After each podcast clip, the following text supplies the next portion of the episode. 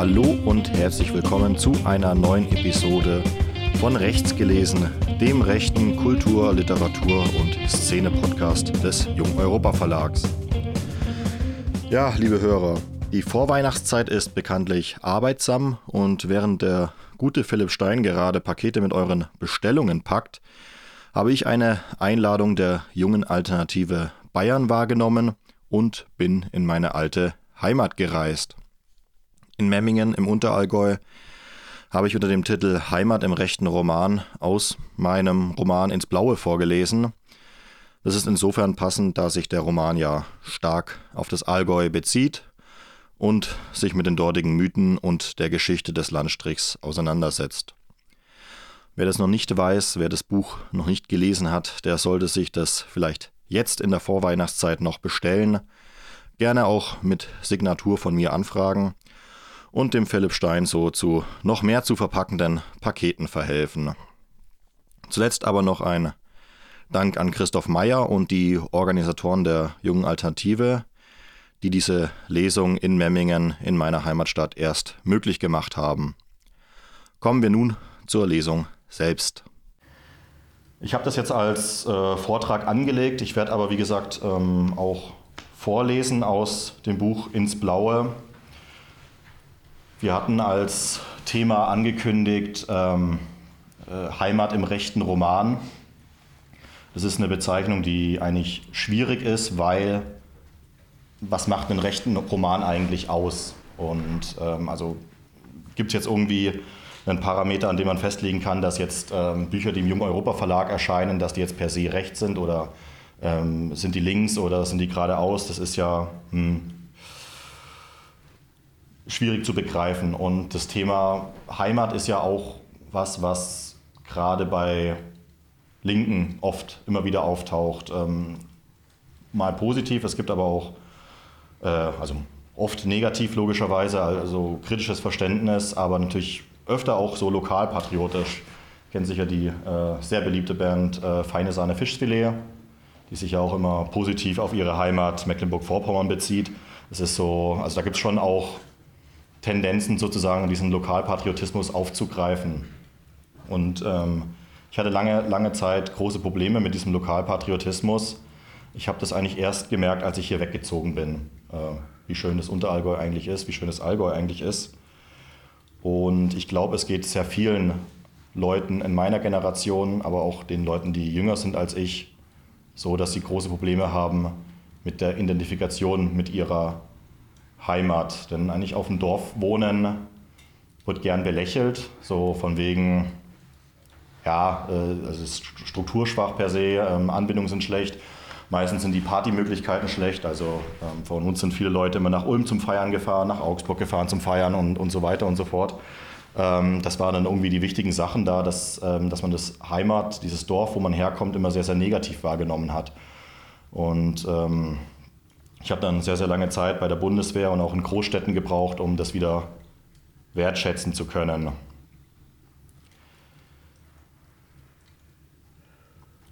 Ich weiß nicht, ähm, du hast es kurz gesagt, dass du ähm, ins Blaue erfolgreich abgebrochen hast. Ähm, deswegen ähm, vielleicht noch kurz zur Einleitung, weil es vielleicht nicht jedem präsent ist. Ähm, das erste Buch, das ich geschrieben habe, war ja sozusagen äh, eine, eine, ja, wie soll man sagen, Abriss meiner Bundeswehrzeit oder eine Verarbeitung der Bundeswehrzeit und ähm, teilweise auch ähm, Gespräche, die ich mit äh, Zeitzeugen damals geführt hatte. Also aus dem Zweiten Weltkrieg logischerweise, ähm, aber sozusagen dieses militärische Thema behandelt hat, aber nicht so sehr dieses Heimatthema. Das ist mir dann erst später gekommen, als ich darüber nachgedacht hatte ähm, und habe das sozusagen dann in einer Rahmenhandlung so verarbeitet, wie ich es euch gerade eben auch geschildert habe. Also wir haben einen Protagonisten, der normal aufwächst. Das ist keiner, der jetzt durch seine ähm, Erziehung oder sein Elternhaus besonders rechts geprägt wäre oder patriotisch geprägt wäre, was vielleicht viele von euch auch nicht waren in ihrer Jugend. Und ja gut, in meiner Jugend muss ich sagen, ehrlich gesagt schon, aber ähm, man schreibt ja nicht nur aus der eigenen Perspektive, sondern vielleicht auch für andere. Und ich habe das oft gesehen, dass viele Leute eben ohne diesen Bezug zum patriotischen Aufwachen oder, oder, oder Aufwachsen und dann instinktiv doch auch einen Bezug zu ihrer Heimat immer wieder herstellen wollen. Und ähm, ich glaube, ganz krass ist mir übrigens bei der Bundeswehr aufgefallen, wo man dann plötzlich in einer Bundeswehrkompanie irgendwo in der Pfalz stationiert ist, wo dann alle irgendwelche komischen Dialekte äh, aus dem Ruhrpott oder äh, aus Hamburg oder aus Berlin reden. Man selber kommt aus Schwaben und dann sagt man, ja, hört man gar nicht. Ähm, das ist natürlich unschön. Und ich finde es eigentlich immer schön, wenn man den Dialekt auch anhört. Bei mir ist er leider ausgetrieben worden. Auch das bemerkt man, wenn ich hier bin.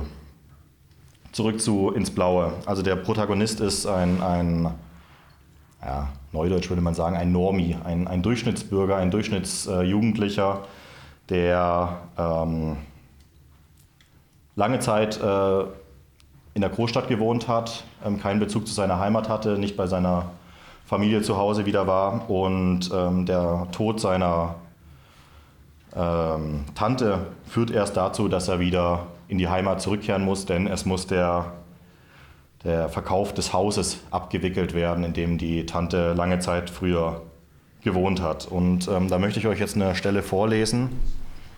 Hm. Aus dem Grund, ähm, weil ich dann doch denke, dass die ganz gut zusammenfasst, was ähm, diese Gefühle, diese auch die widersprüchlichen Gefühle, die man für die Heimat entwickelt, wenn man lange nicht mehr da war, auch ähm, nicht nur verherrlichend, sondern sehr kritisch eben. Und da steigen wir vielleicht gleich ein. Meine Mutter verlor sich in einem Monolog über, da, über die letzte Handvoll von Interessenten, die alle an irgendeinem Zeitpunkt den Kauf des Hauses doch abgelehnt hatten. Ein Großbauer hatte schon Interesse angemeldet, da Gerti noch lebte und auf dem Hof wohnte. Gerti, das ist die erwähnte Tante. Doch in dem Moment, wo die Verhandlungen in, in, die entscheidende Phase gingen, machten ihm eine Dürre auf dem Stammlandgut die Rechnung zunichte und dem dickbäuchigen Mann mit Schnauzer blieb nichts anderes übrig, als für die CSU in den Landtag zu gehen. Ein örtliches Firmenkonglomerat hatte schon lange vorher die Idee gehabt, das ungefähr 70 Kilometer lange, gewundene und finstere Ostrachtal nach dem Vorbild des der es umgebenden Alpentäler zur touristischen Attraktion auszubauen. Hinterstein sollte gewissermaßen der Knotenpunkt für die Millionen von Gästen sein. Eine noch zu planierende Schnellstraße nach Süden hätte äh, sie in Shuttlebussen ins Bergparadies gebracht und von dort aus, wo nun der Hof stand, hätte eine großzügige Anlage Gondeln oder Sesselbahnen auf die umliegenden Berggipfel bringen können. Daraus wurde bekanntlich nichts. Bereits die Angebote von Hinterstein aus regten die Konsumenten nicht recht an. Als dann in den 1960ern eine Bundeswehrkompanie in den Bergwäldern verschwand, war dann wohl der Ofen aus. Einige der beteiligten Firmen gingen pleite, andere beließen es bei der Eröffnung von Kitschläden an den Allgäuer Hauptstraßen. Wieder andere Unternehmen beteiligten sich am allgemeinen Tourismusaufschwung in Oberstdorf, Hindelang oder Garmisch-Partenkirchen. Die Berge sind zugegebenermaßen ein gefährlicher Ort. Ständig stürzen Menschen ab oder verschwinden. Man denke nur an Ötzi, die Gletschermumie, der hatte, sich, der hatte sich sein Ende sicherlich auch anders vorgestellt als in den Bergen im Eis. In den 1970er Jahren waren weitere Menschen an, die, an der Weißen Frau verschwunden, an dem Berg. Darunter, glaube ich, auch eine schwedische Filmschauspielerin, wenn ich mich recht entsinne. Aber vielleicht ist das auch ein Märchen. Jedenfalls war das Gebiet südlich von Hinterstein dann lange Zeit als Truppenübungsplatz für die Sonthofener Garnison gesperrt gewesen. Zuletzt, das weiß ich mit Sicherheit, Einige Wochen vor Gertis Tod war dann noch das nette ältere Ehepaar aus Nordrhein-Westfalen, das sich nach Jahren des Praktizierens als Frauenärzte nach einem Rückzugsort zwischen Bergen, Wäldern und Bächen, Bächen gesehnt hatte. Sie besahen unseren, also Gertis Hof, befanden ihn für wunderschön, wie meine Mutter glaubhaft machen, machen wollte. Man einigte sich auf einen Kaufpreis, die beiden fuhren zurück ins Motel, um, nach, um noch eine Nacht darüber zu schlafen. Den nächsten Morgen sollte der Mann nicht mehr erleben. Der Harndrang zwang ihn doch in derselben, Nacht, in derselben mondlosen Nacht auf die Beine. Ein Fehltritt, ein Sturz, ein Tod. Irgendwie absurd, wie schnell das gehen kann. Die frisch gebackene Witwe zog es dann vor, eine Eigentumswohnung in der Düsseldorfer Innenstadt zu erwerben, nicht weit von dort, wo auch ihr Sohn wohnte. Jetzt, heute, konnte man am Autofenster beobachten, wie die Häuser zwischen Sonthofen und Hinterstein weniger und kleiner wurden. Sonthofen war, nahm man die Ordensburg einmal aus, die dem Städtchen einen Muff des Unbehaglichen verlieh. Ein recht normaler deutscher Ort mit langweiligen Glas- und Betonbauten, entlang der großen Umgehungsstraße, Schulen aus den 1970ern, einer eng gebauten kleinen Altstadt in der Mitte und der riesigen Bundeswehrkaserne. Gut, und den ganzen Domizilen der reichen Bürger oben am Hang. Bad Hindelang war kleiner, touristischer und vielleicht auch eigener. Hinterstein noch kleiner. Und dahinter das gähnende Nichts. Das Ostrachtal war leer geblieben und die Seitentäler genauso. Da war nur der Wald und die Wiese und der Fels. Ganz anders, vielleicht sogar furchterregend für die meisten. Für mich war es, ich sagte es bereits, ein Auszug, ein Abschied von meinem tatsächlichen Zuhause. Also wir reden offensichtlich nicht über das Unterallgäu, sondern über ja, das tiefste Allgäu. Ihr habt die Wanderung gemacht ins Ostrachtal. Das ist also, wenn man von Bad Hindelang ja, nach Süden abbiegt, dann kommt man da ins Tal, das die Ostrach durchfließt. Und das habe ich als ähm, Schauplatz für meinen Roman hergenommen. Der Roman hat eben diese Ebene von dem erwähnten ja, Durchschnitts jugendlichen jungen Mann, der zurück in seine Heimat kehrt und sozusagen sich mit seiner Heimat auseinandersetzen muss. Die andere Ebene ist dann aber sozusagen gruselig. Also ähm, ich bin auch ein großer Fan dieser H.P. Lovecraft-Gruselgeschichten, die vielleicht der eine oder andere kennt. Ähm, aber eben im Gegensatz zu Lovecraft, der ja auch gern so, sag ich mal, das äh, urzeitliche Wesen oder ähm, Aliens beschworen hat in seinen Romanen und Kurzgeschichten, haben wir es hier mit ähm, ja, der Sagenwelt des Allgäus zu tun, die ich eben auch als Inspiration verwendet habe, was ja auch sozusagen ein heimatlicher Einfluss ist. Dreh- und Angelpunkt sozusagen von diesem Unheimlichen ist die Weiße Frau. Ähm, die Weiße Frau ist äh, ein Berg, ein Berg, den es offensichtlich nicht gibt, wer die Landkarte des Allgäus kennt, die ich aber ungefähr ja, eben in diesem Ostrachtal, hm, sage ich mal, in grober äh, Sichtweite des Nebelhorns angesiedelt habe. Ähm, das ist sozusagen auch der Teil vom Allgäu, wo man ja, am schwersten hinkommt. Man müsste dann, sage ich mal, von der Nebelhornbahn sechs bis acht Stunden dann äh, über die Berge Richtung Hinterstein laufen, um dann da vorbeizukommen. Aber das ist sozusagen die, ähm, der, der, der, Aufhänger. Man merkt es dann schon, dass es dann auch dieses Ostrachtal in der Geschichte, ja, sage ich mal, verhext ist, äh, dadurch, dass die Käufer für das Haus alle vorzeitig abgesprungen oder ja, gestorben sind. Und es ist ja eigentlich auch, ähm, ohne jetzt irgendwie übermäßig esoterisch werden zu wollen, ähm, ein durchaus gängiges Gefühl, nämlich dass ähm, die rohe Natur auch als feindlich und unwirtlich wahrgenommen werden kann. Ähm, jetzt wurde mir eben äh, an den, äh, ans Herz gelegt, doch für die Grünen in den Landtag zu gehen, weil ich keinen Schulabschluss habe, beziehungsweise keinen Studienabschluss. In einem haben die Grünen ja immer recht gehabt, nämlich in ihrem positiven Bezug, sag ich mal, zur Natur. Dass das mit, sag ich mal, mit dem ja, überzogenen Klimawandel komplett aus dem Ruder gelaufen ist. Das ist ja mh, hm, offenkundig für auch jeden, der auf dem Land wohnt, weil die Grünen da natürlich wenig für tun, was tatsächlich ähm, die Natur betreffen würde. Thema Windräder. Aber diese, sie haben es ja auch nicht geschafft, sozusagen diesen positiven Bezug zur Natur wiederherzustellen. Und das ist ganz interessant, wenn man sich das mal anschaut in, in ja, auch der Forschungsliteratur dann wird oft eine Parallele gezogen von der deutschen Romantik, die eben diese Natur ähm, zum zentralen Angelpunkt hatte, auch als, als ja, den deutschen Wald, äh, als, als Kernelement dieses Nationalismus, der dann später daraus entsprungen ist. Das ist der Kern des Faschismus. Wird oft von den Leuten gesagt, dass auch ja, über den Umweg, über Richard Wagner letztendlich Hitler überhaupt erst stattfinden konnte und nur in Deutschland, weil dort eben diese Romantik als Gegenbewegung zur Aufklärung ähm, überhaupt wirken konnte. Und das ist so jetzt auf einer hohen ähm, theoretischen Ebene, glaube ich, ähm, eine der Grundprobleme, die wir Deutschen in der Auseinandersetzung mit unserer Heimat haben, weil das immer sozusagen den Blick darauf versperrt. Wenn man dann sagt, man hat einen positiven Bezug zu seiner Heimat, dann ist man immer ganz, ganz nah an den finstersten Zeiten, die Deutschland erlebt hat, laut diesen Leuten. Man kann das ganz gut im Ausland immer ablesen, wenn man sich ja, die Polen anschaut, wenn man sich die Franzosen anschaut, die Norweger, wie die ja, Nationalismus im besten Sinne bewerten, für die ist es teilweise einfach normal. Weil es eben diese, diesen, diesen, wie sagt man da, diesen, diesen Teufelskreis aus positivem Heimatbezug hin zum Nationalismus, hin zum Faschismus nicht gibt. Und doch ähm, ist es doch auch so, dass unsere Heimat ja, unter Attacke steht.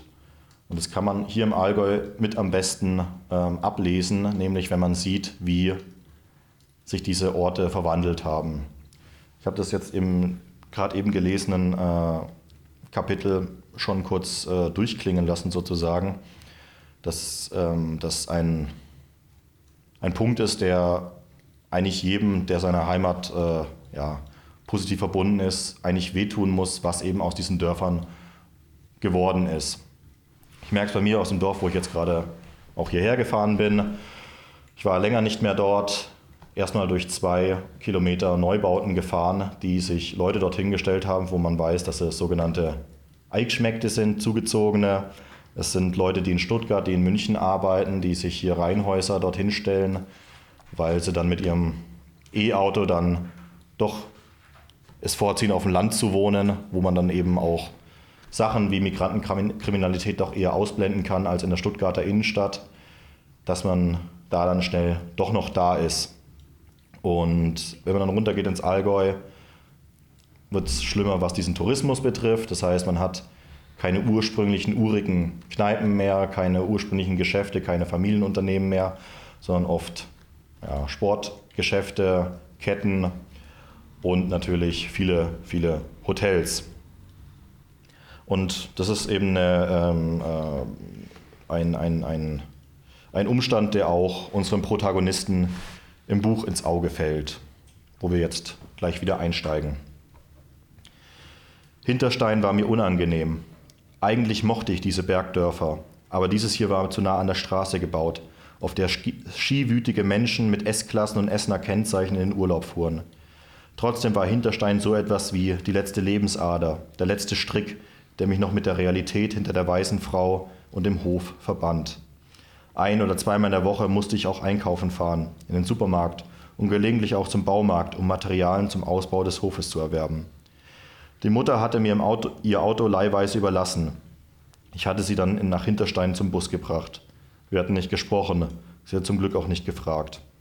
Irgendwie ließ mich, die, ließ mich der Charme der bayerischen Dörfer mit den Alpen im Hintergrund immer noch erahnen, trotz der am Straßenrand geparkten Autos, der unzähligen Verkehrsschildern, der Fußgängerzonen, die Fußgängerzonen begrenzten und Fahrgeschwindigkeiten diktierten.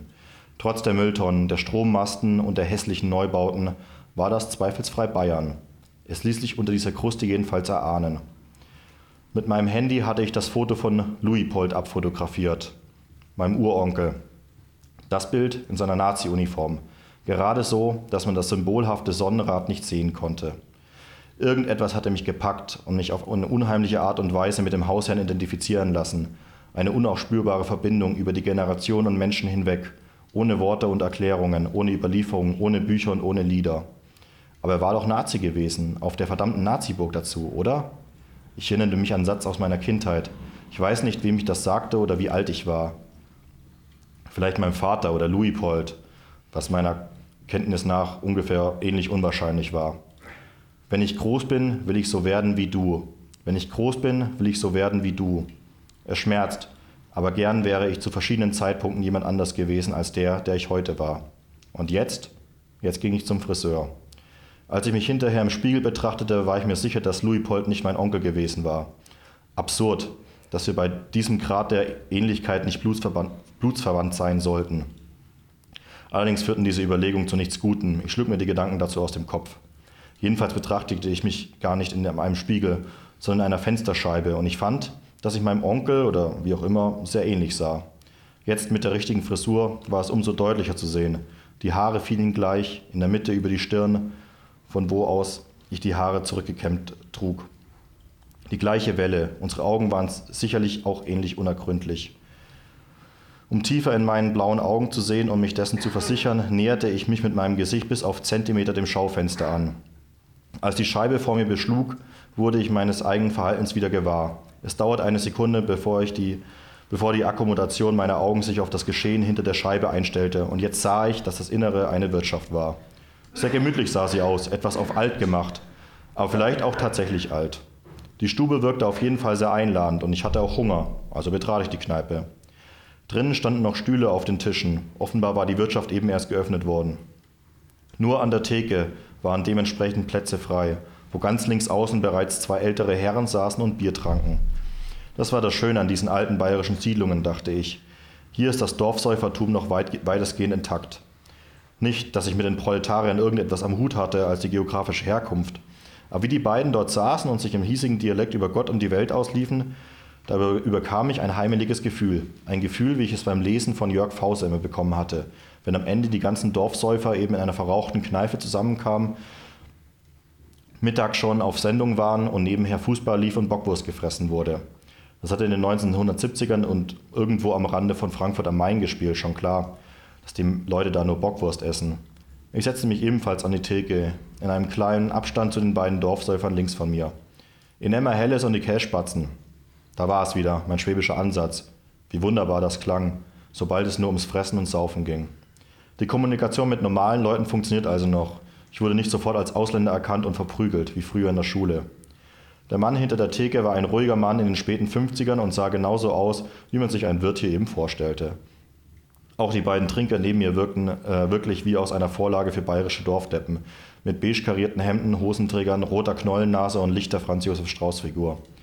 Beide sprachen, vielleicht bedingt durch das Bier, das heute sicher nicht das erste für sie gewesen war, ein Dialekt, der es sogar mir schwer machte, ihm zu folgen. Ja, ich denke, man muss hier nochmal viele Sachen in Kontext setzen, ähm, denn ähm, wenn man das so liest mit den Nazis und den Dorfdeppen und so, dann könnte man vielleicht äh, ja, die Ansicht gewinnen, ähm, dass ich hier versuche, so eine Art äh, Mainstream-Roman aufzuziehen mit den bösen Nazis und den äh, dummen Dorfsäufern, aber so ist es nicht. Ich versuche es nur aus einer Perspektive darzustellen, die, glaube ich, ähm, für viele Leute doch eher an der Lebenswahrscheinlichkeit ist. Ich meine, ähm, über das Thema, ähm, ja, wie über die Geschichte erzählt wird, brauchen wir uns hier nicht in aller Ausführlichkeit ja, platt. Aber viele Leute nehmen das natürlich, gerade aus so einem akademischen Kontext, wie es der Protagonist offensichtlich ist, doch instinktiv auf diese Geschichten über die Nazi-Ordensburg von Sonthofen und verbinden das in ihrem Kopf natürlich auch immer mit allen schlechten Sachen, ähm, die das Dritte Reich möglicherweise mit sich geführt hat. Und das ist ein, ein Problem, das dem Autor, dem Protagonisten, der Autor bin ja ich, hm, der Protagonist zunehmend erkannt hat und im Laufe des Romans auch ähm, sozusagen ähm, Wir haben es jetzt hier schon an, dem, an der Fensterscheibe ähm, gesehen, wo er sich plötzlich der Ähnlichkeit mit seinem Urgroßvater bzw. mit seinem Onkel gewahr wurde.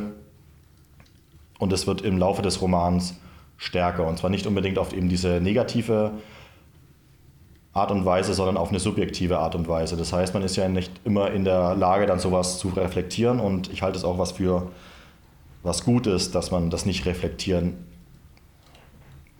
kann dass man eben zum Beispiel seinen Urgroßvater auch als das wahrnehmen kann, was eben in den Erinnerungen übrig geblieben ist, ohne ständig sozusagen mit der Moralkeule da drauf drücken äh, zu müssen. Und auch die, ja, die, die Aversion, die Abneigung des Protagonisten, der hier schreibt, ähm, gegen die Dorfsäufer und äh, gegen die Leute, die Dialekt reden, ist, ist eine Sache, die im zunehmenden Verlauf des Romans, aber hier ist es auch ganz biografisch, verschwindet. Weil man dann doch merkt, dass man mit diesen Leuten, die aus derselben Region kommen wie man selber, doch mehr gemein hat als äh, vorher vermutet. Man äh, nimmt sich dann immer raus, weil man irgendwo studiert hat, weil man in der Großstadt lebt, weil man sich einen Loft leisten kann, dass man was Besseres wäre als die Leute, die immer im Dorf geblieben sind und im zunehmenden Alter, ich bin jetzt auch schon über 30, merkt man dann doch eigentlich, dass es hier auf dem Dorf doch am schönsten ist, wenn man hier aufgewachsen ist, weil es was anderes ist als die Fremde. Wir machen hier nochmal kurz weiter, bevor ich nochmal kurz stoppe. Ja, die Bauern überlegte ich. Die hatten den Osthang der Weißen Frau, der gleichzeitig der westlich, den westlichen Rand des Ostrachtals bildete, immer gemieden. Genau wie die Wanderer und Touristen. Damit zu tun hatte das Verschwinden einer Bundeswehrkompanie, das hatte ich vorher schon einmal erwähnt, aber nicht erklärt. Die Zeitungen berichten davon, dass Soldaten des Gebirgsversorgungsbataillons 226 aus Mittenwald im Mai 1962 im Ostrachtal eine Übung durchführten. Gerti hatte nie davon erzählt, aber die Soldaten mussten nicht weit vom Hof durchgekommen sein. Jedenfalls schickt man eine Patrouille den Berghang hoch durch den Wald. Als diese Leute nicht mehr zurückkamen, schickte der befehlshabende Offizier eine zweite Patrouille auf die Suche, da er davon ausging, dass sich die Männer lediglich verlaufen hatten. Sie ahnen es bereits. Auch die zweite Streife meldete sich nie wieder, und die Nacht fiel über das Tal. Der Kommandeur glaubte nicht mehr an einen Orientierungsfehler und alarmierte seine Vorgesetzten. Noch in derselben Nacht wurde eine groß angelegte Suchaktion begonnen mit Aufklärungsjets, die die Gipfel überflogen und Helikoptern und Unterstützung durch Bundesgrenzschutz und Polizei. Diese Männer durchkämmten in dichten Reihen die Wälder, so konnte man lesen, aber die insgesamt 23 Verschwundenen wurden nie wieder gesehen. Es war keine Spur zu finden, als seien die Männer vom Erdboden verschluckt worden, als hätte es sie nie gegeben. Natürlich kam es zu einigen Medienaufsehen und internen Untersuchungen und der Verteidigungsminister Franz Josef Strauß stand in der Kritik, da der Ausbildungsstand der Soldaten offenbar zu niedrig gewesen und so die Katastrophe erst möglich geworden sei. Die Männer hätten sich verlaufen und seien irgendwo auf der weißen Frau verunglückt. Das wäre ja klar. Zwei Jahre zuvor hatten US-Artilleristen auf dem Übungsplatz in Grafenwöhr aus Versehen eigene Leute beschossen und 16 Menschen getötet. Und fünf Jahre zuvor waren einige Bundeswehrsoldaten in der, Ille, in der Iller bei Kempten ertrunken. Da fügte sich dieses Ereignis gut ein. Die Leute waren eben zu schlecht ausgebildet und es war zu wenig Geld da. Das hätte man auch tun können. Was hätte man auch tun können? Man braucht die Truppe doch so dringend, wegen der Russen. Nicht einmal drei Wochen später stürzte in Nordrhein-Westfalen vier Starfighter ab, sodass sich die Aufmerksamkeit dorthin verschob. Es kehrte wieder Ruhe im Allgäu ein. Strauß musste noch im selben Jahr zurücktreten, auch aus anderen Gründen, aber das Mysterium um das Ostrachtal blieb. Genau wie das Misstrauen der alteingesessenen Bevölkerung gegen die Berghänge um die Weiße Frau blieb. Wie ich jetzt wieder erfahren durfte. Auch die anlaufende Tourismuswirtschaft ließ in der Folge die Finger vom Versuch, die Gegend für ihre Kunden zu erschließen. Fakt ist aber auch, an so viel konnte ich mich noch dunkel erinnern, dass die Angst vor dem Bergmassiv zwischen großem Daumen und Nebelhorn älter war als das Unglück von im Mai 1962. Vermutlich hatten schon die Nazis versucht, ihr Nazi-Gold oben im Spiegelsee zu versenken und waren dabei verschwunden. Und irgendwer davor und davor. Also wir sehen es hier ganz äh, äh, gut, dass hier auch die ganzen äh, lokalen Mythen, auch vor allem die moderneren Mythen, ähm, mit in das Buch auch eingeflossen sind. Ähm, die erwähnten äh, Katastrophen in Nordrhein-Westfalen. In Kempten und in Grafenwöhr sind ja tatsächlich passiert. Ähm, es scheint mir auch äh, irgendwie nicht äh, abwegig, dass eine Bundeswehrkompanie sozusagen in den Alpen verschwinden kann ne, zur damaligen Zeit. Glaube auch in den 60er Jahren sind Fallschirmjäger mal, ähm, die in Schongau, also in der alten Stadt dort äh, stationiert waren, äh, abgesprungen. Es gab mehrere Tote und Verletzte, weil die, der Ausbildungsstand so schlecht war, dass sie nicht ordentlich aufgekommen sind. Das sind aber nur ähm, schlechte Erklärungen für eben die Unheimlichkeit der Natur, die eben eigentlich das Thema ist, weil es hat ja nichts mit dem tatsächlichen Ausbildungsstand der Bundeswehr zu tun, dass diese Leute verschwunden sind. Und die Sagenwelt im Allgäu, aber vor allem auch im Ostrachtal ist relativ bemerkenswert. Ähm, vielleicht kennt der eine oder andere den Allersee bei Füssen, ähm, der ja auch sozusagen als, als ja, Todessee bekannt ist, weil ähm, der eine Stoffzusammensetzung ab einer bestimmten Tiefe ähm, hat, die es Lebewesen unmöglich macht, äh, dort zu atmen. Also es gibt eine sogenannte Todeszone in dem See und das hat immer dazu geführt und schon seit dem Mittelalter gibt es da eben Erzählungen, von einem Mönch, der dort sein Unwesen treibt, ähm, aber eben die, äh, das Deutsche Reich äh, hat bis 1945 den Allersee als ähm, ja, Übungsort äh, für Wasserflugzeuge genutzt, was dann nach 1945 dazu geführt hat, dass die Leute glauben, dass dort eben ja, Nazi-Gold versenkt wurde. Und das sind alles so eigentlich interessante Geschichten. Ähm, und man fragt sich dann instinktiv, woher das kommt, dass die Leute immer, immer an diesen bestimmten Orten eben hängen bleiben.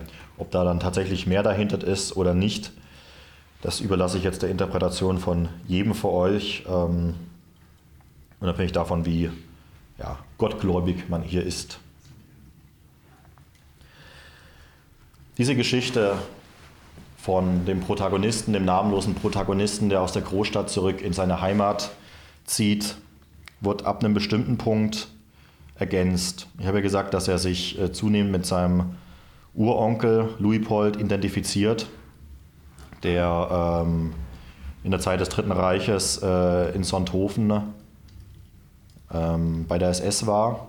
Auch das ist ähm, historisch äh, sozusagen verbürgt, dass ähm, dort ja eine Adolf-Hitler-Schule untergebracht war, die dann später eben auch Anlass war für die Leute, dort alles Mögliche anzusiedeln. Ähm, die Jüngeren unter euch kennen vielleicht äh, Wolfenstein 3D, wo es ja auch so eine Nazi-Ordensburg als Thema hat für Heinrich Himmler, der dort eben seinen Ahnen aufspürt und äh, diesem ganzen Quatsch. Und der Protagonist findet dann ein Tagebuch, das sozusagen über diese Zeit nochmal einen Aufschluss geben soll, in der eben ganz konkret an Louis Pold auch dran ist. Und den letzten Teil, den ich heute vorlesen möchte und mit dem dann auch ja, ich sozusagen äh, schließen möchte, ist ein Auszug aus dieser Zeit. Wir, spielen, wir sind jetzt in den letzten Tagen des Zweiten Weltkriegs. Ähm, während einer äh, interessanten Phase, denn von äh, Osten, äh, Quatsch, von Westen haben sich die Franzosen mit den US-Amerikanern ein Rennen geliefert, wer zuerst, äh, zuerst den süddeutschen äh, Raum befreien konnte. Und während dieser Zeit auch immer noch Luftangriffe. Auch ähm, der Luftangriff, den wir gleich miterleben werden, ähm, hat es historisch gegeben. Ihr könnt das ähm, in der Lokalzeitung, ähm, in der Allgäuer Zeitung ist es, glaube ich, äh, nachlesen von den letzten Kriegstagen, als äh, an einem Sonntag die Messe abgehalten wurde und amerikanische Flugzeuge diese Kirche zerbombt haben mit allen äh, äh, ja, Kirchengängern dort drinnen. Ähm, eine unschöne Sache, die aber tatsächlich stattgefunden hat und die ich sozusagen als Aufhänger für diese Szene äh, genommen habe. Aber es geht nicht nur um den Krieg, sondern eben auch um die Arbeit von diesem äh, Louis Pold, der eben ähm, auch damals schon in der Geschichte einen besonderen Bezug zur Natur, zu seiner zur weißen Frau, zu diesem Berg, zu diesem Mysterium herstellen konnte. Und in seinem Kopf nimmt es dann eher übernatürliche Formen an. Wir schauten beide in den unheilvoll beleuchteten Himmel. Götterdämmerung, dachte ich als die letzten roten Sonnenstrahlen die Berge im Süden zum Glühen brachten. Alliierte Flugzeuge waren eine ständige Bedrohung, weswegen beinahe sämtliche Aktivitäten in die Dunkelheit verlegt wurden. Offenbar wollte man auch die heutige Nacht ausnutzen, sodass wir uns nicht aus dem Staub machen konnten. Gut, dann eben morgen früh. Dann müssen wir uns beeilen. Sei um halb sechs hier, dann laden wir alles ein und Fahrrad los. Noch waren die Nächte kalt. Sonthofen war verdunkelt aber oben überlagerten nur wenige Wolken den Samt der Himmelsdecke. Vielleicht spürten die Menschen die Gefahr, die sich aus dem Norden und aus dem Westen auf sie zubewegte. Ganz sicher war aber den meisten angestammten Einwohnern des Allgäus die Gefahr aus den Bergen bekannt, das namenlose Grauen, das seit jeher die Menschen davon abgehalten hatte, jemals das Tal zwischen Nebelhorn und Ostrach vorzustoßen und auf den Graten zwischen Hindelang und Hochvogel zu wandern. In diesen Nächten den kalten, klaren, aber dunklen, ohne Vollmond. Da waren die Empfänglichen unter uns besonders verschlossen, besonders nervös. Wir blieben zu Hause in unseren Wohnstuben, zogen die Decken noch ein Stück höher oder warfen noch ein Holzscheit in den Ofen ein. Heute hätte der Mond hell über uns leuchten müssen. Ich hatte schon früher am Tag den Mondkalender in meinem nun ausgeräumten Büro befragt. Vollmond. Und doch zeigte sich der Himmelskörper nicht. War versteckt hinter dem Bergfried, hinter dem Gründen in der Ferne oder gar hinter den Bergspitzen im Süden? Vielleicht war es besser so. Einige waghalsige Jagdbomber waren auch im Dunkeln unterwegs, auf der Jagd nach Unvorsichtigen. Noch immer ging es im Hof der Ordensburg Sonthofen durcheinander, doch dieses Mal hatten wir Platz genug, um den Laster in den Hof zu fahren. Kritisch beäugte der junge Soldat am Tor den Fahrbefehl, doch Leutnant Werner sah vertrauenswürdig aus. Innerhalb einer Stunde luden wir zu dritt, Werner, der Fahrer und ich, meine Kisten in den Laster. Dann brachen wir auf. Es war ein Sonntag, ein milder Frühlingsmorgen. Die Kälte der Nacht war noch zu spüren, doch schon bald würde über uns die Sonne strahlen. Wir verließen die Burg durch das Hauptportal und der Fahrer lenkte den LKW nach rechts. Vor uns ging ein, eine dunkelgewandte Person über die Straße, der Pfarrer. Der wollte die Sonntagsmesse in der Michaelskirche zu unserer Linken vorbereiten. Ohne Zweifel. Die Stadt, das Dorf viel eher, war trotz der Adolf-Hitler-Schule, der Ordensburg und der ganzen Flüchtlinge aus allen Teilen des Reiches doch ein Dorf geblieben, mit einem kleinen historischen Stadtkern, einigen hübschen alten Häusern mit prächtigen Malereien an den Fassaden, der leise vor sich hinrauschenden Iller und nicht weit davon der kleineren Ostrach. Von Sonthofen nahmen wir die Straße Richtung Osten. Hätte ich mich in diesem Moment umgedreht, zurück auf die Stadt geblickt, hätte ich sie vielleicht sehen können, die kleinen Punkte am Himmel, die sich an diesem 29. April mit großer Geschwindigkeit auf Sonthofen zu bewegten. Dem Fahrer, ein Junge noch, dem sie eine Wehrmachtsuniform angezogen hatten, sagten wir zunächst, zunächst nichts von unserem Vorhaben. Zu dritt saßen wir vorne im Führerhaus. Er fuhr, Werner in der Mitte, ich neben ihm, aus dem Fenster starrend. Wir würden uns an die Berge halten, sagten wir dem Jungen, wegen der Jabos. Die trauen sich nicht so nah an die Hänge herab, weißt du, weil jeder Flugfehler den Tod bedeuten kann. Außerhalb des Ortes ließen wir unseren Fahrer den Wagen anhalten. Wo kommst du her, Junge? Oberstoff, Herr Leutnant. Willst du dorthin zurück irgendwann? Jawohl, Herr Leutnant. Was, wenn wir nicht zum Gauleiterfahrer wollet? Schaltete ich mich in das Gespräch ein. Aber wie meinert sie? Jetzt sprach wieder Werner. Der Krieg ist aus, Junge. Willst du hier in irgendeinem Straßengraben sterben? Glaub mir, ich habe viele gesehen. Die Sonne war im Osten aufgegangen und schien uns geradewegs ins Gesicht. Während des Gesprächs blickte ich aus dem Fenster auf die sich emporreckenden Berge. Auf den Gipfeln bewegte sich etwas. Kleine Menschlein liefen die Ketten darauf umher, entzündeten Rauchfeuer, so schien es zumindest, Leuchtfeuer vielleicht, um die neue Zeit gebührend zu empfangen. Ganz mulmig wurde mir dabei, wenn ich daran dachte, und dunkle Vorahnungen und Erinnerungen überkamen mich. Jetzt macht's hinne, wir standen hier Mitte auf der Straße. Junge, wir fahren hier in der Einstal nach Hinterstein, das kennst du ja sicherlich. Wenn wir nachher wieder zurückkommen, kannst du entweder mitkommen oder du steigst aus. Kannst ihnen dann sagen, wir haben hier Standerlau. Werner sah aus, als hätte er rein gar nichts verstanden, schließlich kam er aus Ostpreußen, aber der Junge nickte. Wenige Sekunden später ging die Reise weiter, diesmal nach Süden, Richtung Hinterstein, den Bergen empor. Die Männlein waren nicht, nicht mehr zu sehen und meine Nervosität legte sich ein wenig. Ich beschloss trotzdem eine Zigarette zu rauchen und griff in die Innenseite meiner Jacke. Werner, ich habe mein Feuerzeug im Büro, Büro liegen lassen. Soll hoffentlich nicht bedeuten, dass wir jetzt umdrehen, lachte er und öffnete seine Brusttasche, aus der er eine Packung Streichhölzer holte.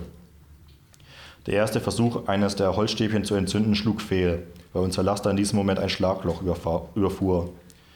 Mit einem Ruckeln brach das Streichholz ab. Fluchend fummelte Werner ein weiteres hervor. Jetzt halt still! In dem Moment, in dem die Flammen in das Streichholz fuhren, schlugen die Geschosse ein. Vor und neben uns wirbelte der Staub nur so hoch, doch auch in unser Vehikel drang der Stahl. Werner war nicht mehr.